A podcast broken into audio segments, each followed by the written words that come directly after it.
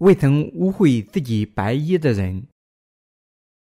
启示录三章一到六节，这段经文在这里说：“然而在撒迪，你还有几名是未曾污秽自己衣服的？他们要穿白衣与我同行，因为他们是配得过的。穿着白衣，指他们已经捍卫了对神的义的信仰。神与那些能保持信仰纯洁的人同行，他从来不让他们独行。”而始终与他们同在，赐福他们。在这个地球上，一人能与圣灵同行。神已将他们的名字书写在了生命册里，允许他们永远生活。神让一人穿白衣，并始终与他们同在。神使他们在与撒旦的战斗中始终能战胜他。做一个战胜撒旦的人，做一个战胜撒旦的人。我们必须首先相信主赐予我们赎罪的道，因此，让我们求助神的道，看一下主是如何用水和圣灵的福音拯救我们的。让我们首先读一下《路加福音》十章二十五到三十五节。有一个律法师起来试探耶稣，说：“夫子，我该做什么才可以承受永生？”耶稣对他说：“律法上写的是什么？”你念的是怎样呢？他回答说：“你要尽心、尽性、尽力、尽意爱主你的神，又要爱邻舍如同自己。”耶稣说：“你回答的是，你这样行就必得永生。”那人要显明自己有理，就对耶稣说：“谁是我的邻舍呢？”耶稣回答说：“有一个人从耶路撒冷下耶利哥去。”落在强盗手中，他们剥去他的衣裳，把他打个半死，就丢下他走了。偶然有一个祭司从这条路下来，看见他，就从那边过去了。又一个利未人来到这地方，看见他，也照样从那边过去了。我有一个撒玛利亚人行路来到那里，看见他，就动了慈心。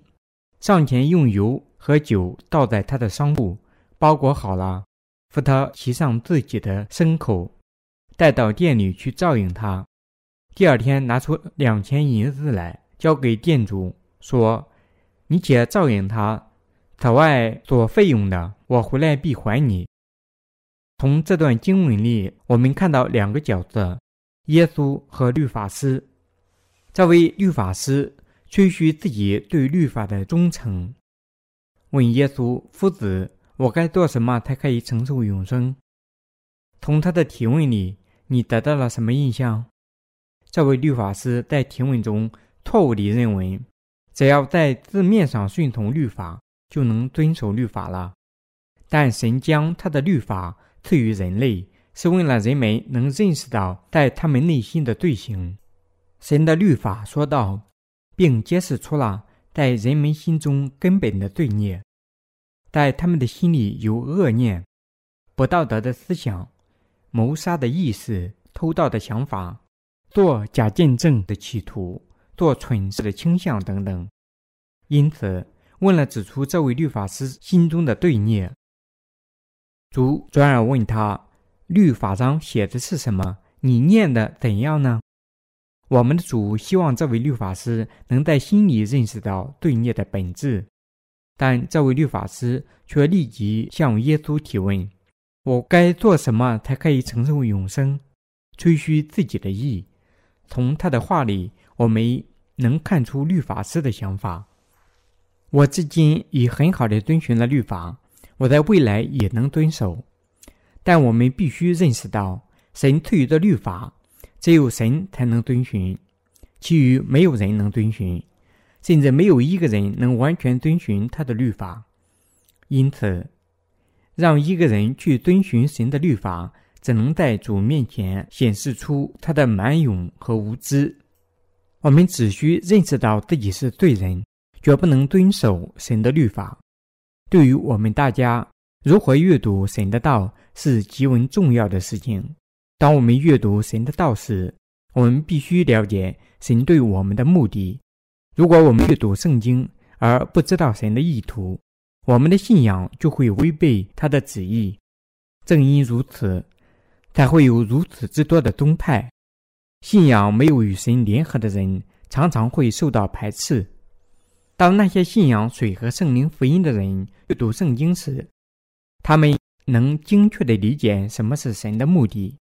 但当一个人阅读了圣经而不信仰神赐予的水和圣灵时，这只能引起极大的误解。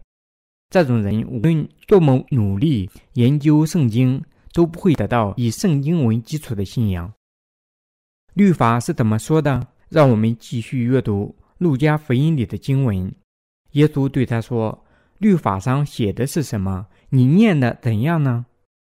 他回答说：“你要尽心、尽性、尽力、尽意爱主你的神，又要爱邻舍如同自己。”罗马书三章二十节说：“因为律法本是叫人知罪。”圣经还告诉我们：“凡不常照律法书所记一切之事去行的，就被咒诅。”加拉太书三章十节，律法不仅仅使我们这些已经出生的人成为极大的罪人，而且还揭示出我们行为的缺点。所以说，凡不常照律法上所记一切之事去行的，就被咒诅。有些人说，如果一个人信仰神，很好的注意律法，就能上天堂。并说必须努力遵守律法，所以这些人尽管信仰耶稣，也却花毕生的精力去遵循律法。但事实上，他们受到了律法的诅咒。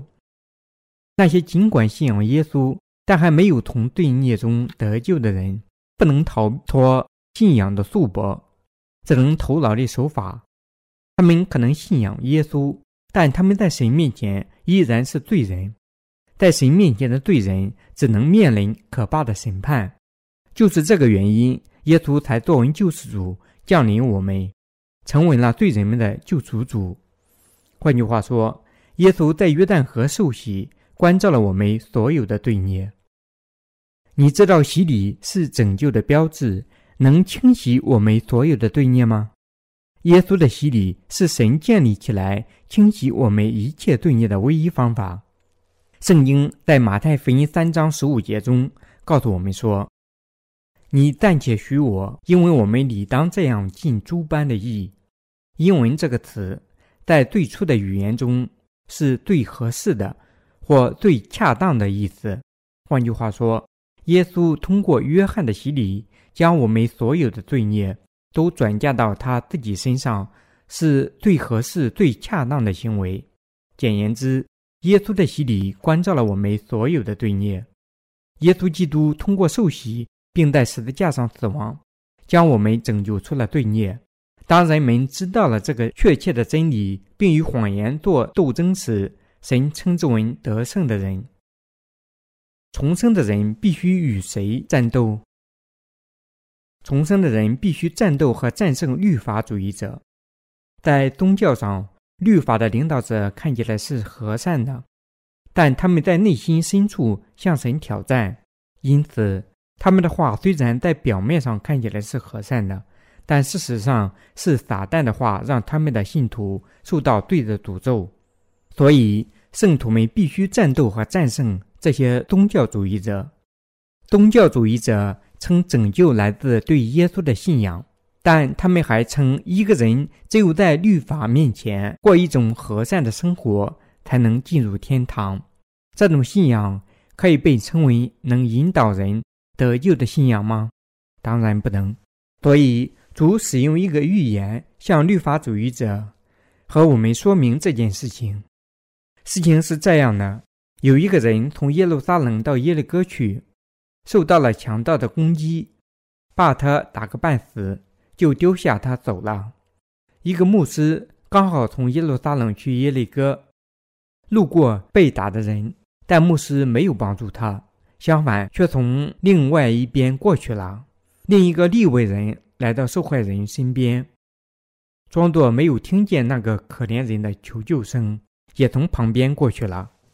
这时来了个撒玛利亚人，不同于牧师和利未人，撒玛利亚人上前用油和酒倒在他的伤处，扶他骑上自己的牲口，带到店里去照应他，然后拿出银子来交给店主，说：“你且照应他，我还会回来的。如果你至于他的开支超过我给你的钱，我回来时会还给你的。请尽可能帮助这个人。”在这三个人中，谁最和善呢？当然是撒玛利亚人。这个撒玛利亚人指耶稣，已拯救了像我们一样的罪人的，既不是神的律法，不是师傅，不是领导者，更不是我们自己的力量、努力或悔改的祈祷。只有降临到这个地球上，清洗了我们罪孽的耶稣，才是我们真实的救世主。耶稣因为马太福音三章十五节。拯救了所有的罪人。耶稣的洗礼及其在十字架上的血是对人们得救的标志。彼得前书三章二十一节：这个世界所有的罪人都靠耶稣的洗礼及十字架上的血得救了。信仰耶稣在约旦河的洗礼及其在十字架上的血作为他们拯救的人，就完全彻底地从他们的罪孽中得赦了。耶稣已赐我们战斗和战胜谬误教义的力量。当人们说我们信仰耶稣，但如果你遵循神的律法，你的行为就是好的，你就能从所有的罪孽中得救。他们只在显示自己的顽固，在传播谎言。如果你在耶稣的拯救真理里添加或减少了任何东西，那么这就不再是真理了。耶稣以赐我们战斗和战胜这些谬误教义的力量。今天，律法的领导者常在众人面前大声宣讲，好像他们能很好的理解律法似的。但是，我们常常看到他们不能言行一致。当他们面临困难的情形时，他们绝看不到律法对他们的要求。他们自己认识到，尽管内心要行善。却因肉体的软弱而做不到。他们掩藏起自己的弱点，并用宗教礼节掩盖自己，蒙骗他人，也让别人承受同样的负担。正如上述经文中的牧师和利未人一样，今天的律法主义者也采用双重标准。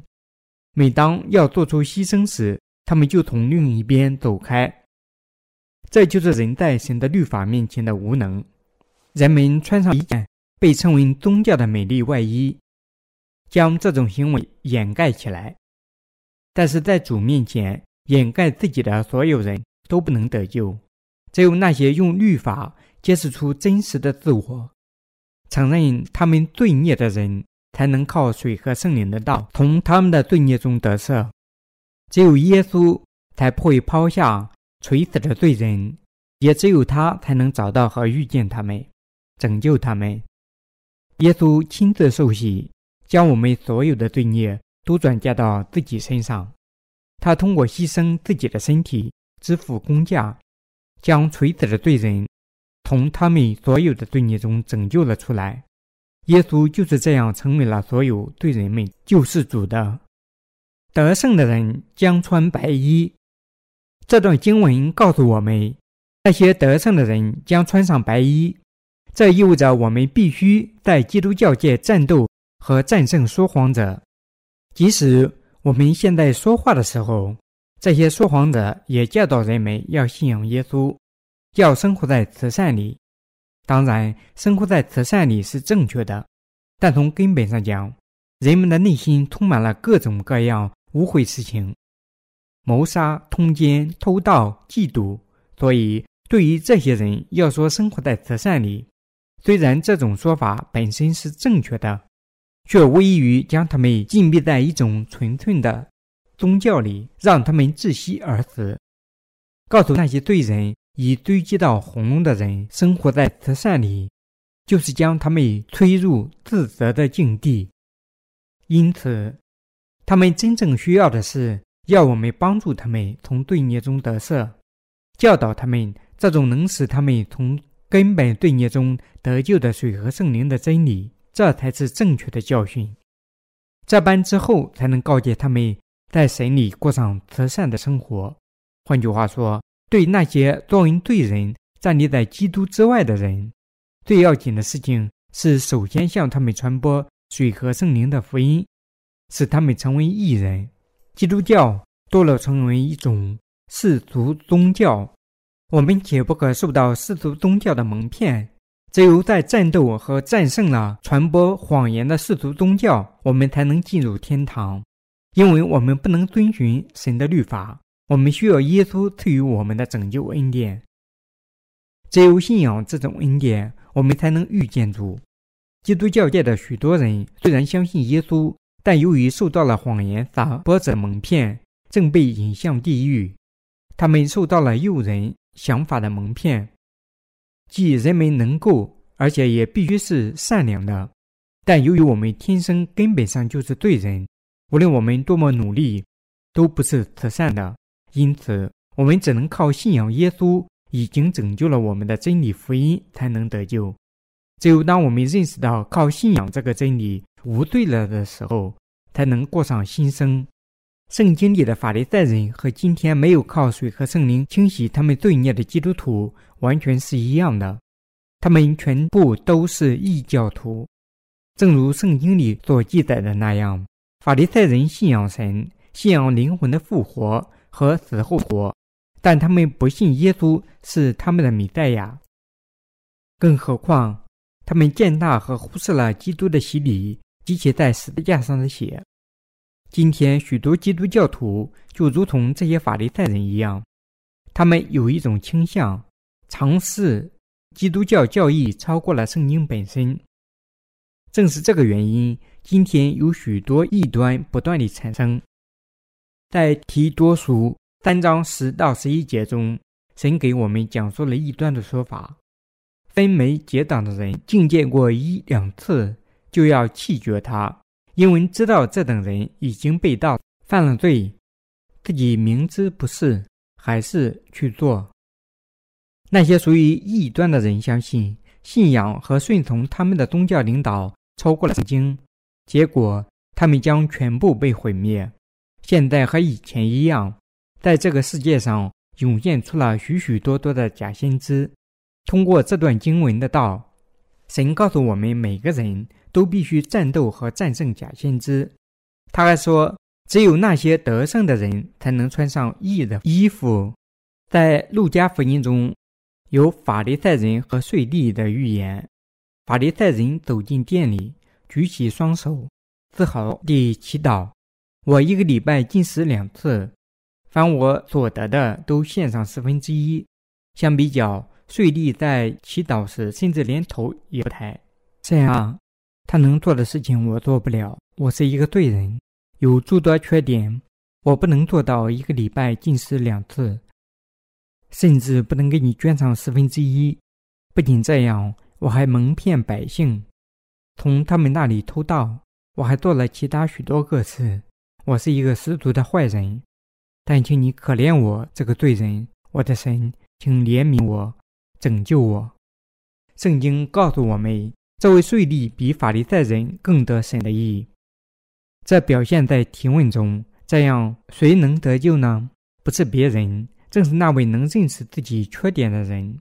那些知道自己是罪人，那些认识到自己毋庸置疑注定要下地狱的人，神的律法或神的意的审判才适用他们。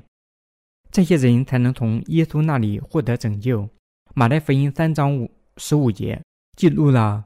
耶稣在受洗之前说的话，这节经文中的英文表示耶稣的洗礼是拯救对人们最合适的方法。也就是说，通过耶稣的洗礼，让所有的罪孽都转嫁到他的身上，使他们的罪孽消失，从而拯救了他们。你相信事实上耶稣已经因为将你拯救出罪孽了吗？当他因为受洗时，主将你们所有的罪孽。都转嫁到了他自己的身上，然后他将天下所有的罪孽背负到了十字架上，从而用他的血支付了所有这些罪孽的工价。你必须相信这一点，才能让你的灵魂得生。当你相信这一点时，你的灵魂就赎罪了。你就重生成了一个神的子女。然而，在这个世界上有许多人否认水和圣灵的真理、拯救的福音，因此我们必须参加精神战斗。我并不是说我们必须做一些不正当的事情去承认罪孽，而是我们应当披戴在神的恩典里，承认自己从根本上注定要犯罪，要受到精神上的审判。你必须接受耶稣是我们救世主的事实。每一个希望得救的人都必须信仰赎罪的耶稣，他已将我们所有的罪孽都转嫁到了他自己的身上，并替我们接受了审判。只有那时，我们才不会在内心留下任何罪孽。你的内心现在有罪吗？那些认为内心有罪的人，必须首先了解神的律法。按照神的律法，罪的工价是死亡。如果你有罪，那么你得死亡；如果你因罪死亡，而且罪没有得赦，你就要受到审判并下地狱。因为这个世界上每个人都只能犯罪，在神的律法面前，每个人都不可避免的要下地狱。正因这样，神才怜悯我们，将他唯一的亲儿子耶稣差遣到地球上来，让他通过在约旦河的洗礼。将天下所有的罪孽，因为马太福音三章十五节，转嫁到自己的身上，并替我们在十字架上接受审判。这一切问的是能送我们上天堂。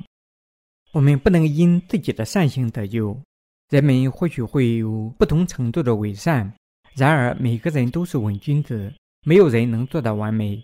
因此。只有在人们靠信仰基督赎罪的拯救，使所有的罪孽都得赦了，他们才能从所有的罪孽中被拯救出来。这就是圣经的核心真理。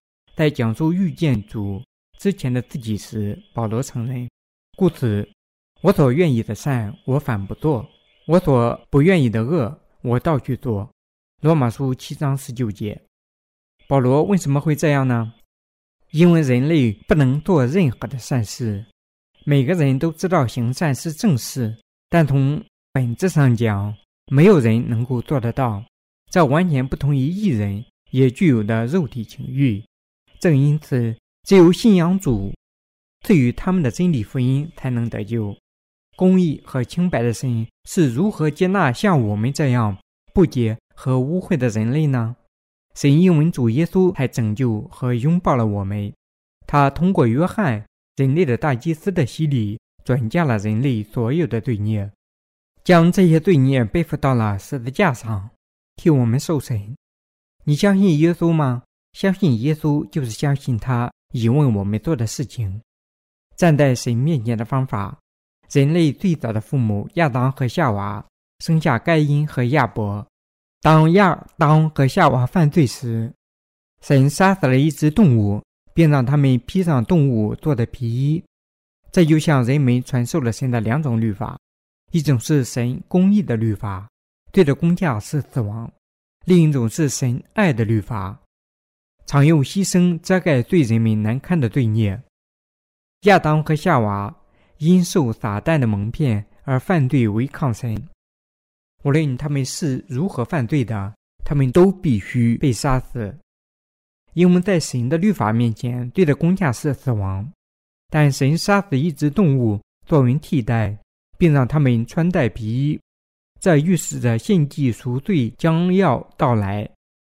犯罪以后，亚当和夏娃将无花果的树叶缝制在一起，并用作遮丑布，但由于这些无花果的树叶，不能持续很长时间，又因为在太阳的照射下很快干枯，随着运动一片片破损下落，因此难以遮盖它们的缺点。亚当和夏娃偷了利用无花果的树叶遮丑，神为了帮助他们，就杀死了一只动物，用动物的皮做成外衣让他们穿。换句话说，神通过牺牲的祭品，遮盖了对人们一切的羞耻。这说明了神对我们的爱和他对我们公义的拯救。亚当和夏娃认识到神杀死动物，而不是他们自己。神亲自为他们遮丑，并拯救了他们。然后，他们又将这种信仰传给了他们的子女们。亚当和夏娃有两个儿子，盖因和亚伯。第一个儿子盖因向神献上靠自己的努力和力量获得的农产品，而亚伯则根据神赎罪的律法献上宰杀后的羔羊。神会接受哪一种呢？这两种献祭在旧约圣经中是划时代的事件，鲜明地比较了靠信仰的献祭和靠人类思想的献祭。神接受了亚伯的献祭，圣经告诉我们。神没有接受该因献上的靠汗水和劳动在地里收获的庄稼，而却接受了亚伯献上头生的羊及羊肉。圣经说，亚伯也将他羊群中头生的和羊的脂油献上。耶和华看中了亚伯和他的供物。神高兴地接受亚伯的祭品和牺牲。从上述道中，我们能读懂神在心里希望我们做什么事情。神将如何接纳我们呢？我们在神面前每一天都不足，我们如何能站立在神的面前呢？只有一种方法，我们能到神的身边，只有靠你为我们安排的方法，这就是通过献祭，而不是奉献我们的行为，而是奉献我们的信仰。这是神所能接受的。亚当和夏娃传给他们子女们是什么样的信仰呢？就是皮衣的信仰，换句话说，就是相信通过献祭的赎罪。今天，这就是相信水和耶稣血的信仰。我相信我所有的罪孽都已通过耶稣的洗礼和血被转嫁了，他已替我接受了审判。这种信仰就是我的献祭。我相信主在受洗的时候已转嫁了我们所有的罪孽。我相信我所有的罪孽都已转嫁到。了耶稣身上，正如神在旧约圣经中所应许的那样，耶稣基督成了献祭的羔羊，并为我而死，使我无罪了。我相信这种拯救。当我们站在神面前，相信主已拯救了我们时，神就接受了我们信仰的献祭，并拥抱我们。为什么呢？因为仅靠他的献祭，而不是别的东西。我们在神的面前成为了义人和无罪之人，神接纳我们，因为我们奉献的信仰是相信耶稣为我们的救世主。换句话说，当神接受了耶稣的牺牲时，他也接受在基督里的我们了。原因是我们所有的罪孽都转嫁到祭品的身上了，因为对我们罪孽的审判已转嫁到了祭品身上，我们无罪了。这就是神的公义和正义，这也是神的爱和他完美的拯救。我们也奉献亚伯的信仰。圣经告诉我们，神高兴地接受了亚伯奉献的信仰。那么，今天神希望从我们这里获得什么样的信仰奉献呢？当我们在内心相信耶稣是我们的救世主，他已照顾了我们所有的罪孽，并为我们受到了审判。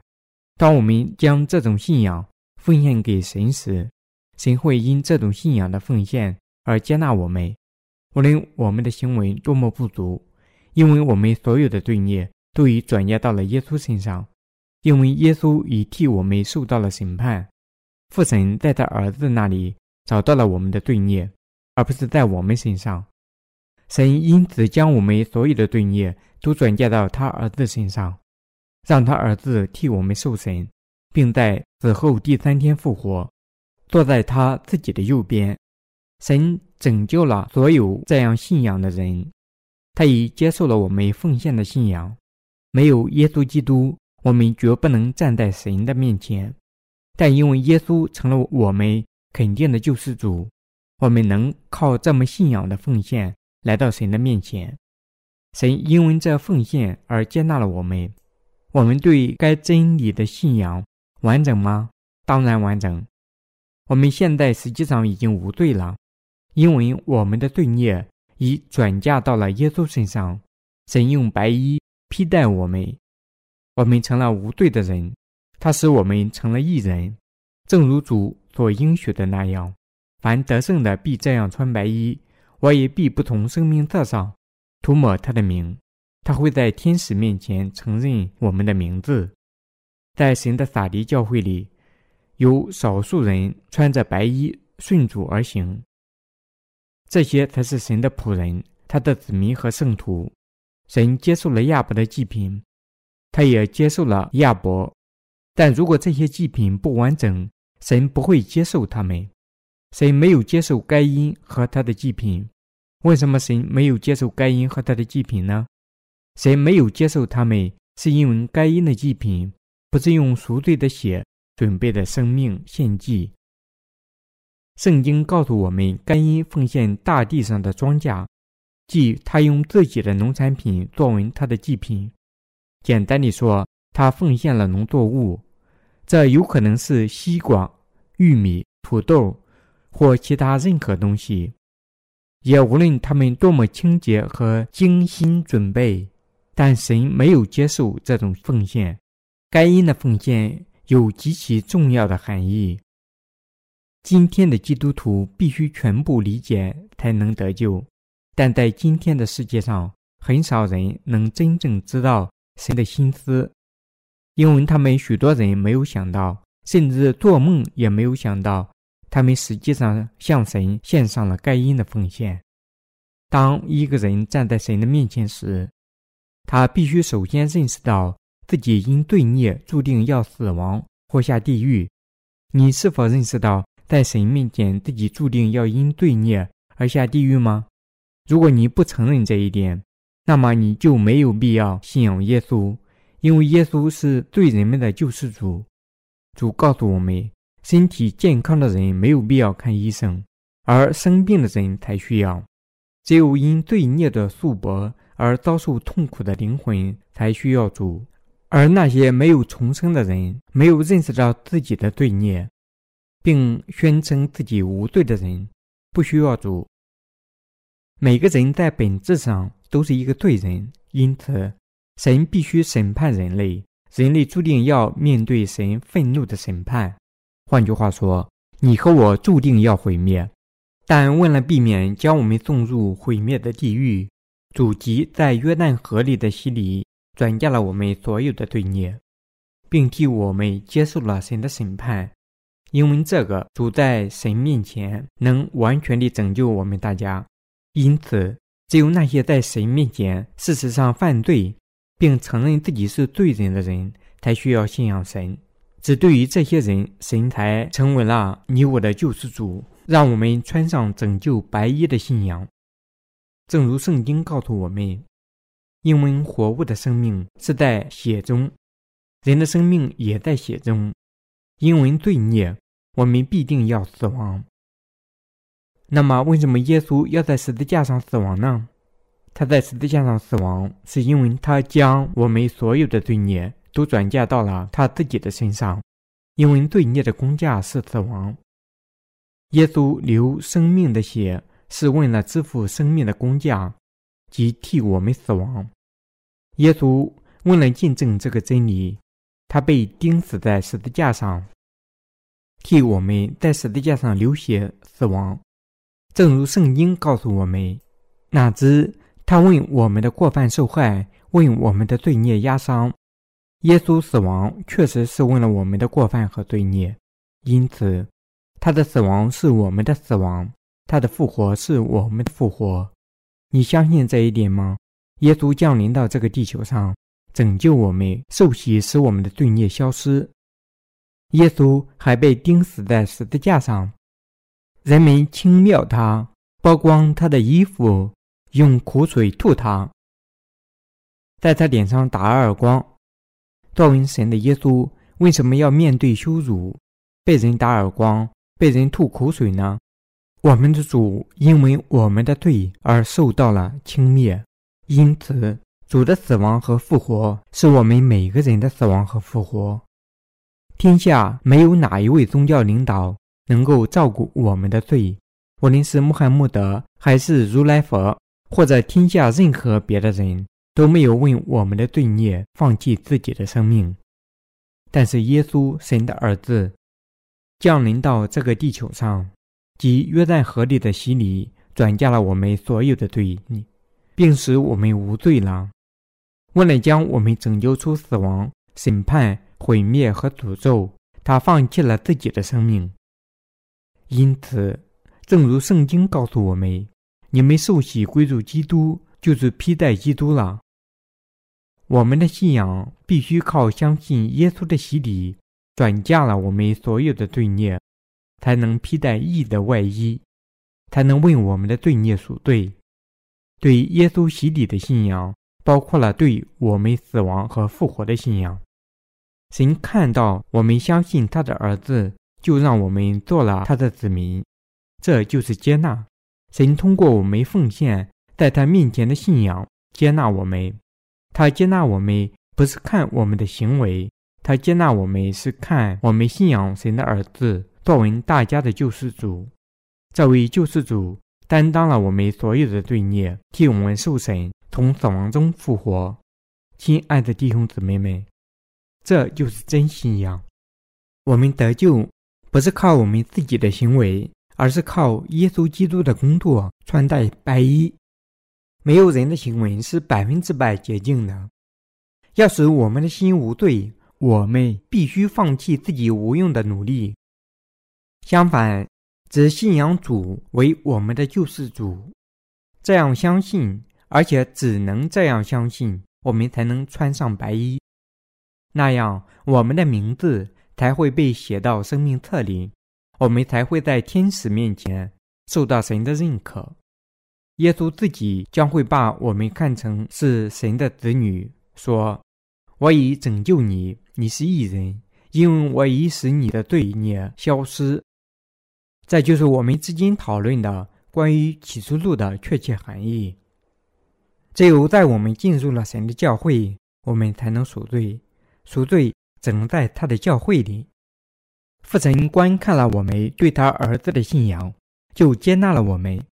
由于缺点和不足，我们不仅每天都会误入歧途，并不断地落入软弱，但神看我们对他儿子的信仰，因为这种信仰，他接纳了我们，就像他接纳他的儿子一样。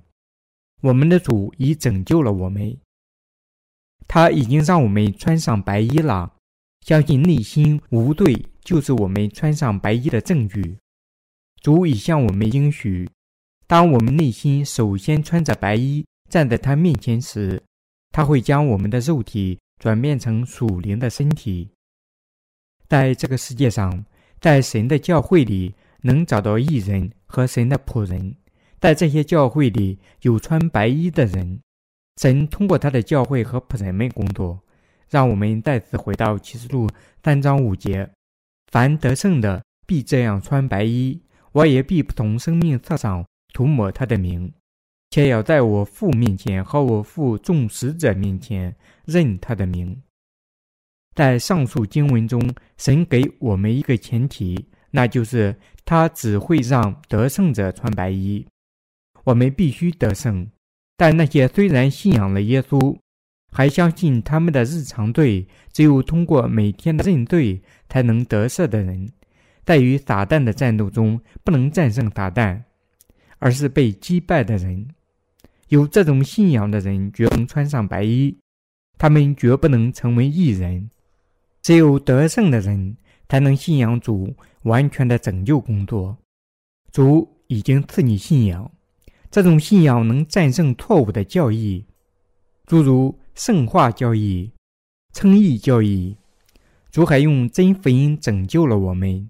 这真福音就是水和圣灵的福音。这样，我们就能战胜那些不能为我们带来完全拯救和摆脱撒旦的错误福音。我们必须靠信仰转嫁我们的罪孽，在内心正确的认识到我们的罪孽确实已转嫁到了耶稣身上。我们必须相信，当耶稣死时，我们也死了。他是代替我们死亡的。我们还必须相信，耶稣从死亡中复活，是为了让我们重生。当我们具有这种真理的信仰时，神在看到我们的信仰，就会批准我们为义人。换句话说，这是道的意思。凡接纳他的，就是信他名的人。他就赐他们权柄，做神的儿女。约翰福音一章十二节，仅仅用嘴说话，不能成为神的子民。我信仰耶稣，而事实上，他们甚至对耶稣适当的了解都不具备。神的道继续说：“这等人不是从血气生的，不是从情欲生的，也不是从人意生的，乃是从神生的。